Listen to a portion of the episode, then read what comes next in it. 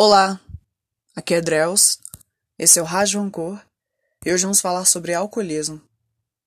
Segundo a OMS, o alcoolismo matou cerca de 3 milhões de pessoas, isso só em 2016. É uma epidemia. O alcoolismo mata. É uma doença progressiva, incurável e fatal.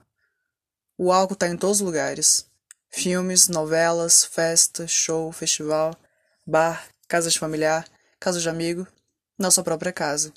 Mas percebi que na minha não tem. Meio vocês me perguntam por quê. Pois é, eu não bebo. Eu não bebo porque tenho uma doença chamada alcoolismo. Me chamo Drels, tenho 30 anos e sou alcoólatra em recuperação. Fui diagnosticada não tem muito tempo. Suspeitava, mas não tinha certeza. Sabia, mas não queria admitir. Quando era mais nova, ouvia que não sabia beber. Detestava ouvir isso. Hoje não me importo. Achava que era sinal de fraqueza. Tinha orgulho de falar que era tolerante. Hoje vejo como algo sintomático. No início bebi entre amigos. Criava o personagem da pessoa extremamente extrovertida que fala alto, gesticula e conhece pessoas no bar. Quando já estava exagerando na frequência, não sentia mais vontade de beber com ninguém. Só queria beber sozinha. Me recolher no vício, alimentar meu instinto autodestrutivo. Há pouco tempo atrás senti inveja de quem sabia beber. Sabe os bebedores de final de semana, que sabem a hora de parar? Queria ser essa pessoa. Por muito tempo tentei e fracassei.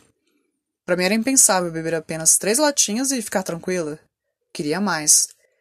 Por causa do álcool, me coloquei em situações de vulnerabilidade, de sair sozinha e beber sem parar. Muitas vezes não sabia como chegava em casa. Muitas vezes aconteceu de procurar briga e no dia seguinte me arrepender. Muitas vezes aconteceu de voltar a pé de um show distante de onde morava. Muitas vezes aconteceu de confiar em pessoas conhecidas. O álcool me deixava corajosa de uma forma perigosa. Em 2017, fui demitida sem justa causa. Encontraram duas cervejas no frigobar do meu trabalho. Muitas vezes, quando chegava atrasada, passava no posto perto, pegava algumas cervejas, colocava na bolsa e levava para o trabalho. E aí tomava escondido no banheiro, fingindo que estava trocando absorvente. Como não fazia todos os dias, então não era alcoólatra. Porque assim, alcoólatra quem bebe todos os dias é só quem bebe pinga e mora na rua.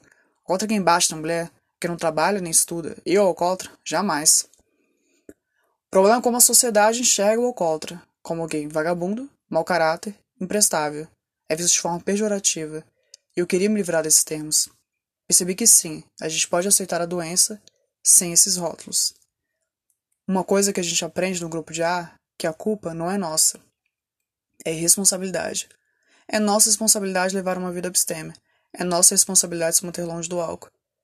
Eu queria parar de beber. Queria sair desse ciclo. Em 2018, fiz um mochilão. Que maravilha, hein? Conhecer lugares e pessoas. Até aí, ótimo. Mas o que aconteceu? Bebia quase todos os dias. Usava as piores desculpas. Verão, praia, sol, férias eternas. Viajar? Sinônimo de encher a cara. Tá muito quente, tá muito frio, tô entre amigos, tô sozinha. Tô fazendo nada, tô aproveitando. Ah, se você estivesse no meu lugar fazendo mochilão, não estaria bebendo? Eram as mesmas desculpinhas.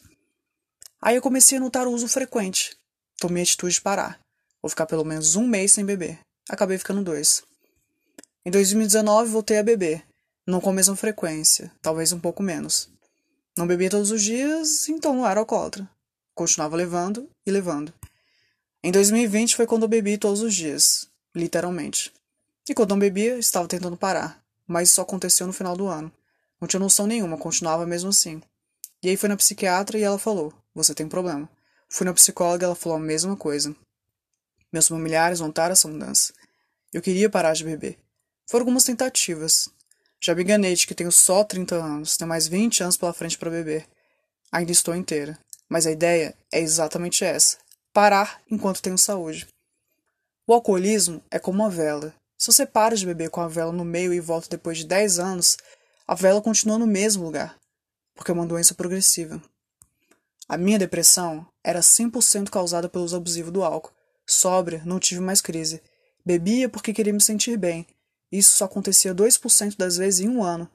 Me apegava e insistia para esse número dobrar. Também queria me anestesiar e usava a bebida como ansiolítico e só curtia ouvir música embriagada. Minha psicóloga falou que não é preciso beber todos os dias para ser alcoólatra, porque alcoolismo é quando a gente percebe que aquela droga está afetando sua vida. Minha ficha caiu que tinha esse problema desde 2017 e a verdade é que o uso do álcool desde o início para mim foi problemática. Não sabia parar.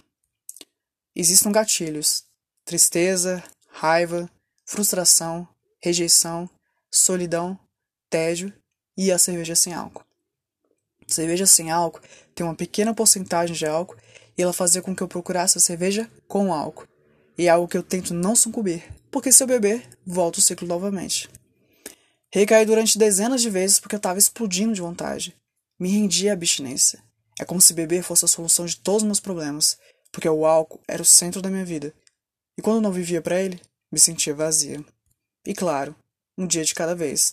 Não irei cobrar e afirmar que nunca mais beberei, porque isso pode acontecer. Se fizer isso, vou me sentir culpada, caso beba. Eu não quero que aconteça. É uma decisão levar uma vida de sobriedade. Eu não tenho que me sentir mais sincera comigo e mais satisfeita por estar presente no momento. Porque a bebida camuflava. Se estava infeliz, bebia. Se estava incomodada, bebia. Como se tivesse um véu por cima. Não sabia lidar comigo mesmo, não sabia lidar com os outros e não sabia lidar com o mundo. Eu tenho uma sorte de ter um grupo de apoio. As reuniões que participo tanto de AA quanto NA. O apoio dos meus familiares e de amigos. Incondicional. Nenhum deles me julgou por ter essa doença. E essa vontade, uma hora passa. Muitos companheiros de AA me falaram vai passar. Eu acredito. E caso volte, usarei macetes para lidar com os gatilhos. Assim, evitar o primeiro gole. Só por hoje. Obrigada. Esse foi o podcast e até a próxima.